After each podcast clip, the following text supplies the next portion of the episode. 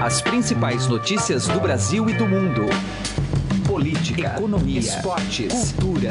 Informação com a credibilidade do maior jornal do país. Estadão Notícias.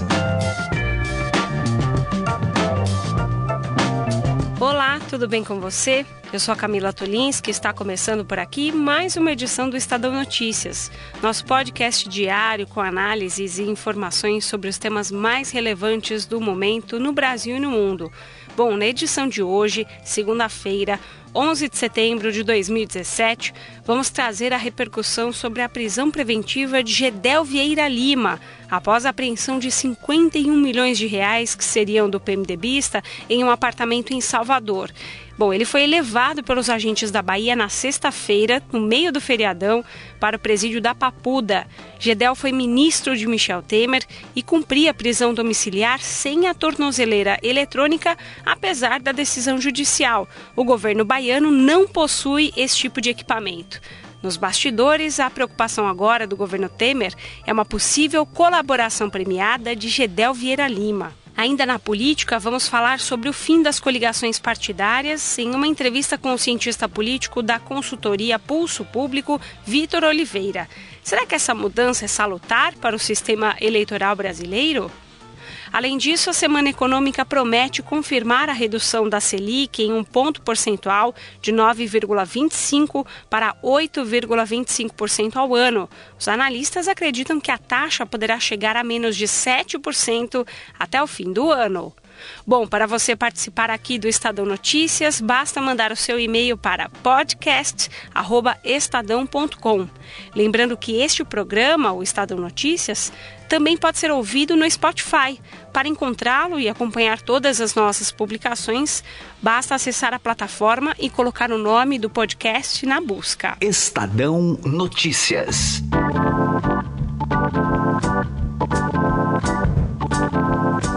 No podcast do Estadão Notícias vamos falar sobre a semana política depois de um feriado recheado de notícias, como a prisão do ex-ministro de Temer, Gedel Vieira Lima, após aquela apreensão de mais de 50 milhões de reais. Estou em contato aqui com o Marcelo de Moraes, um dos editores da coluna do Estadão. Tudo bem, Marcelo?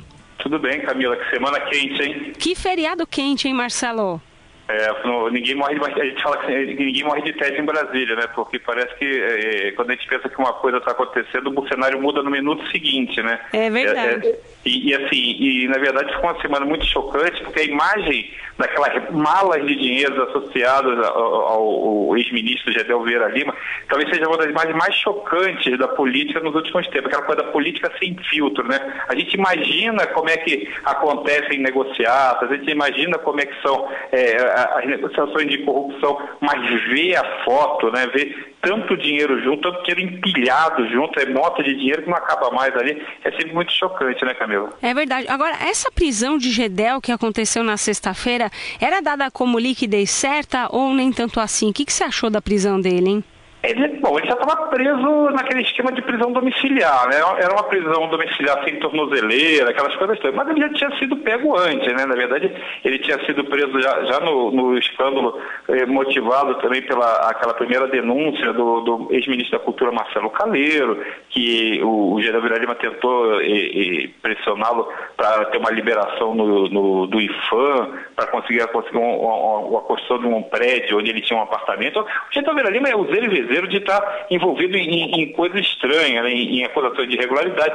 Para você, Camila, eu acho que o ouvinte nosso talvez não fosse nem nascido quando teve a CPI do orçamento eh, em 1993, 1994, onde a Gedel Vira Lima já tinha sentado ali na, no banco da CPI e chorou, dizendo que não era, não, não era culpado das acusações que diziam contra ele envolvimento de irregularidade já com a Odebrecht. Então o Gedel é um freguês antigo da, desse, desse noticiário de, de irregularidade. A prisão dele foi questão de tempo. No que acharam aquele dinheirão, aquela dinheirama, né? Tanto dinheiro junto, ficou insustentável. É impossível que o, o, os juízes não, não, não tivessem pedido a prisão dele, porque é 50, mais de 50 milhões, 51 milhões e poucos em, em dinheiro, não tem prova de onde vem aquilo, não tem explicação de onde vem aquilo, é, é tudo acusação de provavelmente de desvio na Caixa Econômica no tempo em que ele foi um dos vice-presidentes da, da, da, entidade. Então, assim, é, era, era muito pouco provável que Gedel escapasse dessa vez de ser preso e de pagar a pena dele dentro, que ainda não tem a pena no lugar, vai pagar um tempo bom na cadeia. Ficar na prisão domiciliar estava muito bom para. estava muito fácil a vida dele, né, Camilo? É verdade. Agora, há motivos para Michel Temer temer né, alguma delação vinda de Gedel a partir então, de agora, hein?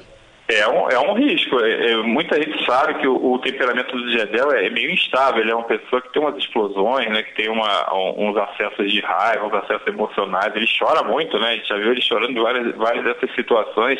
Então, é, se coloca na situação, no lugar dele, né? Ele foi pego com, associado a um, um muito dinheiro que não tem como explicar. Ele estava irremediavelmente lascado ali, né? Ele não tem muito o que perder. Ele é, é um, é um candidato forte fortíssimo a fazer uma relação premiada. Agora, é aquela coisa, ele é um, um, um político com muitas ligações. Michel Temer tem que se preocupar com ele porque Gedel é do PMDB e era ministro da, da Secretaria de Governo no seu mandato. Mas não é o único a temer. O Gedel Vera Lima, ele foi ministro do Lula, três anos ministro da Integração Nacional durante o governo Lula. No governo Dilma, ele foi vice-presidente da Caixa Econômica. Então, o Gedel Vera Lima está há muito tempo, há décadas, que ele está circulando pelo poder.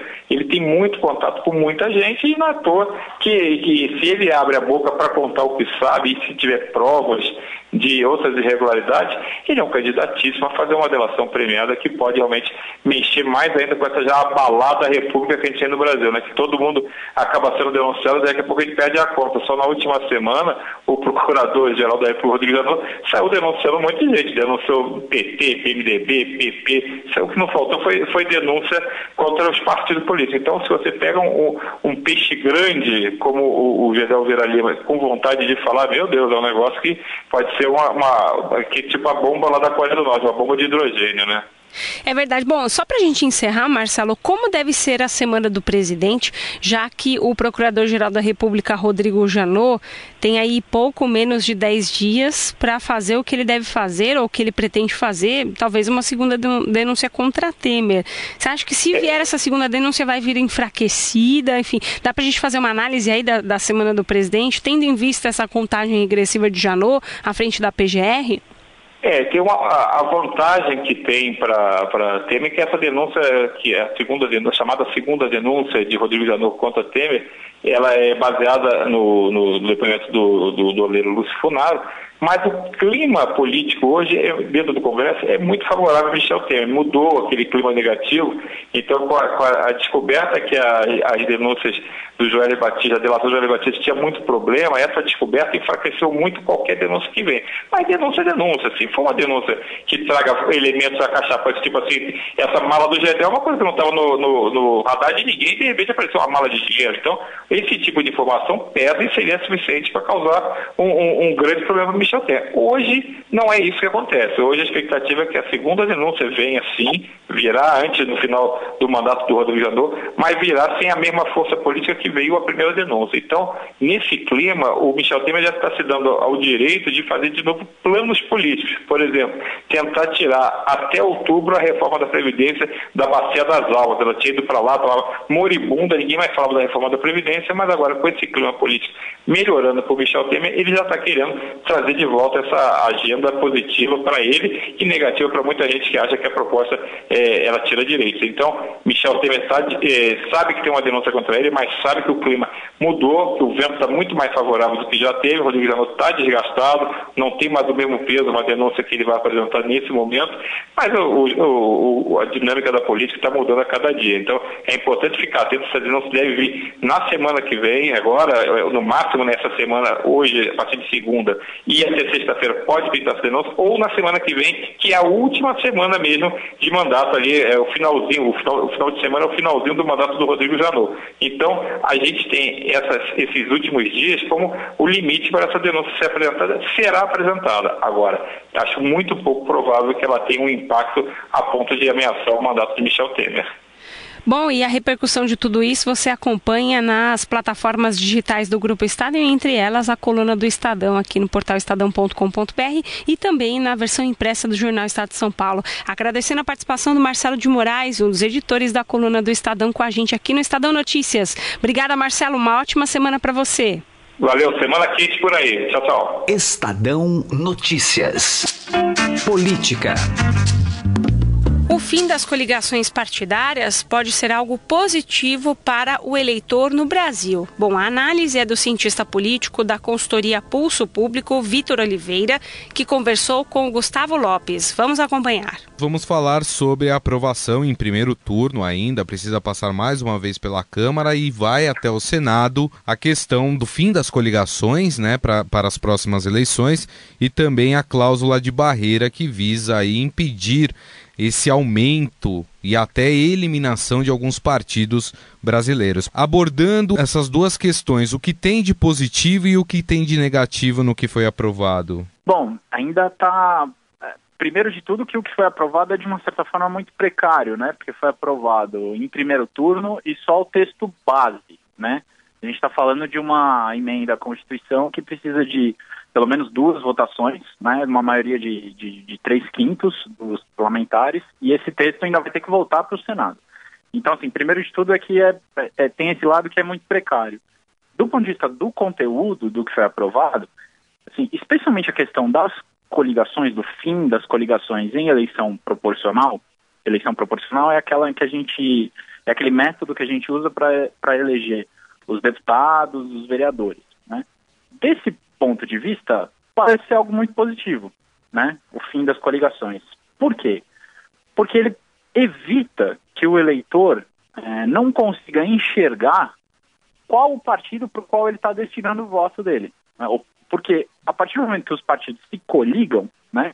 Nosso sistema eleitoral proporcional é um sistema em que a gente vota primeiro no partido, né? Primeiro no partido ou na coligação partir do momento que não temos mais as coligações, a gente só vai, só vai poder votar no partido. Ou seja, se você votar num candidato do partido, vamos pegar aqui dois partidos muito conhecidos, o PT e o PSDB. Se você votar em qualquer um desses dois, é, em um candidato em qualquer um desses dois partidos, o seu voto vai ser contabilizado só para esses dois partidos. No caso uhum. da coligação, esse voto poderia acabar indo para um candidato de um outro partido que estivesse coligado com ele. Esse é um primeiro, uma primeira coisa muito positiva do que foi aprovado, só que assim, esses detalhes ainda precisam ser votados sob a forma de destaques, né?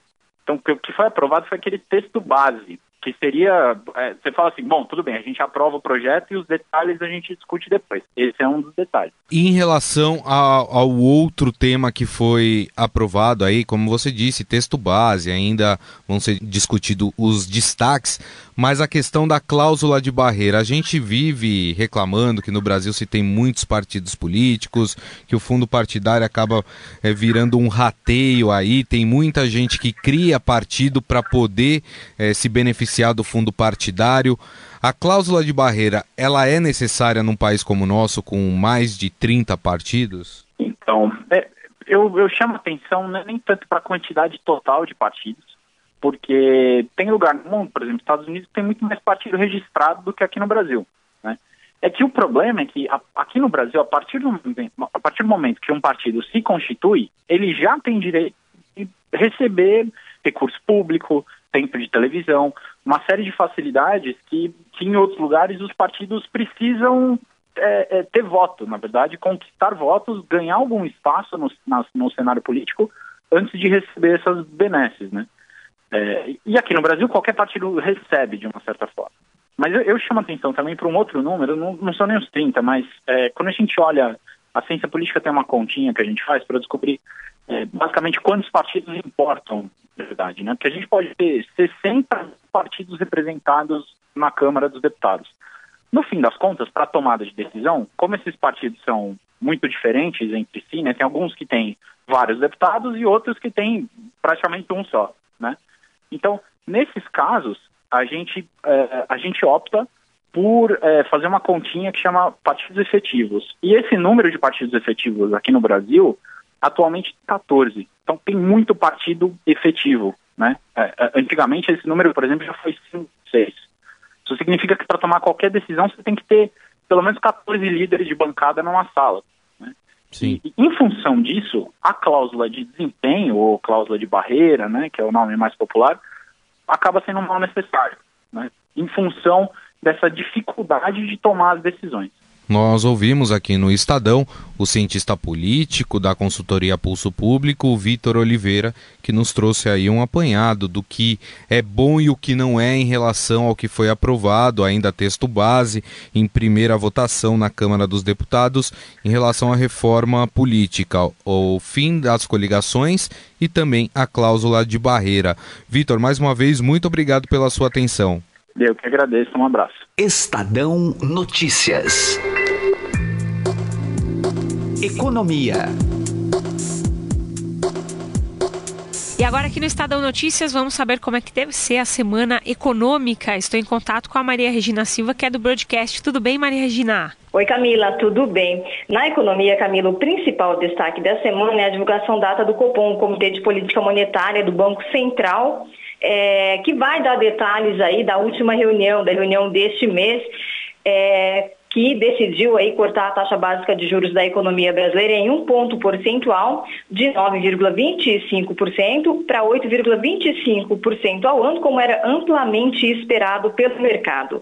Apesar de o comunicado do Copom, Camila, ter claramente indicado que o BC pretende diminuir o ritmo de queda da taxa de juros, já que a inflação está bastante comportada e a atividade dá os primeiros de retomar, os primeiros sinais, ou melhor dizendo, de retomada, né, ainda que gradualmente, os economistas querem olhar com mais afinco a ata para ver se o Banco Central vai dar algum sinal do ritmo né, dessa redução.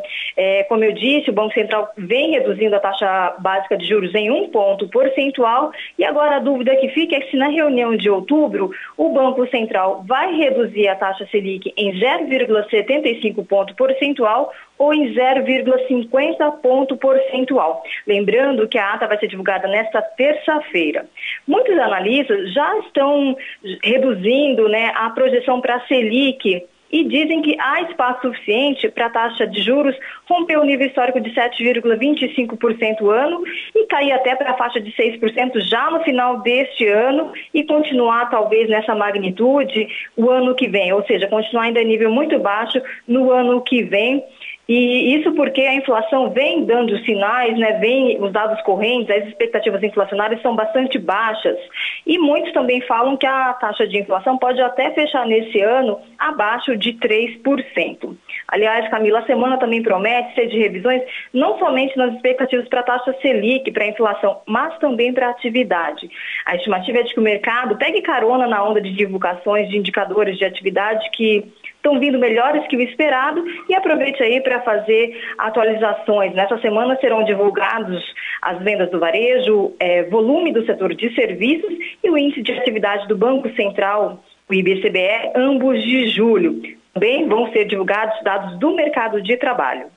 Maria Regina, a gente sabe que a economia está intimamente ligada à política e as, a última semana a gente teve uma série de reviravoltas, principalmente com relação à questão da delação da JBS e em relação a tudo que está acontecendo lá com o Procurador-Geral da República, Rodrigo Janot. Isso vai influenciar de alguma forma o cenário econômico, Maria Regina? Olha, Camila, de certa forma, o entendimento do mercado é que essa reviravolta, ela na verdade acabou, é, numa primeira leitura, acabou beneficiando o governo de Michel Temer. Por isso, há uma grande expectativa de que o governo é, volte ali a, a, a, debater com mais afinco né, a, o debate, né, a, aprovação, quem sabe até aprovar a reforma da Previdência.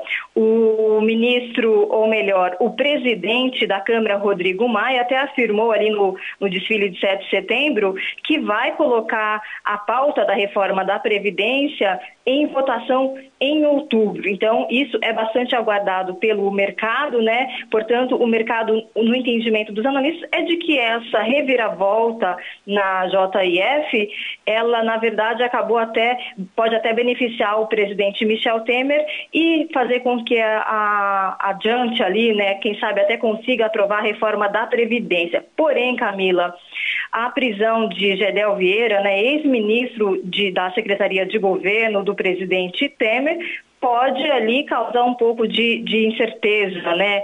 A depender de como o mercado vai avaliar essa prisão de Gedel Vieira, né? Nome forte ali que era do, do presidente Temer.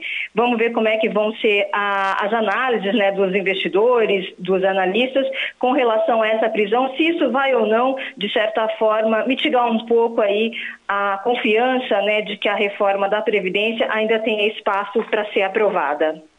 Perfeita análise da Maria Regina Silva do Broadcast para a gente começar bem essa semana do ponto de vista econômico também. Maria Regina, muito obrigada, ótimo trabalho, boa semana. Boa semana a todos, um abraço.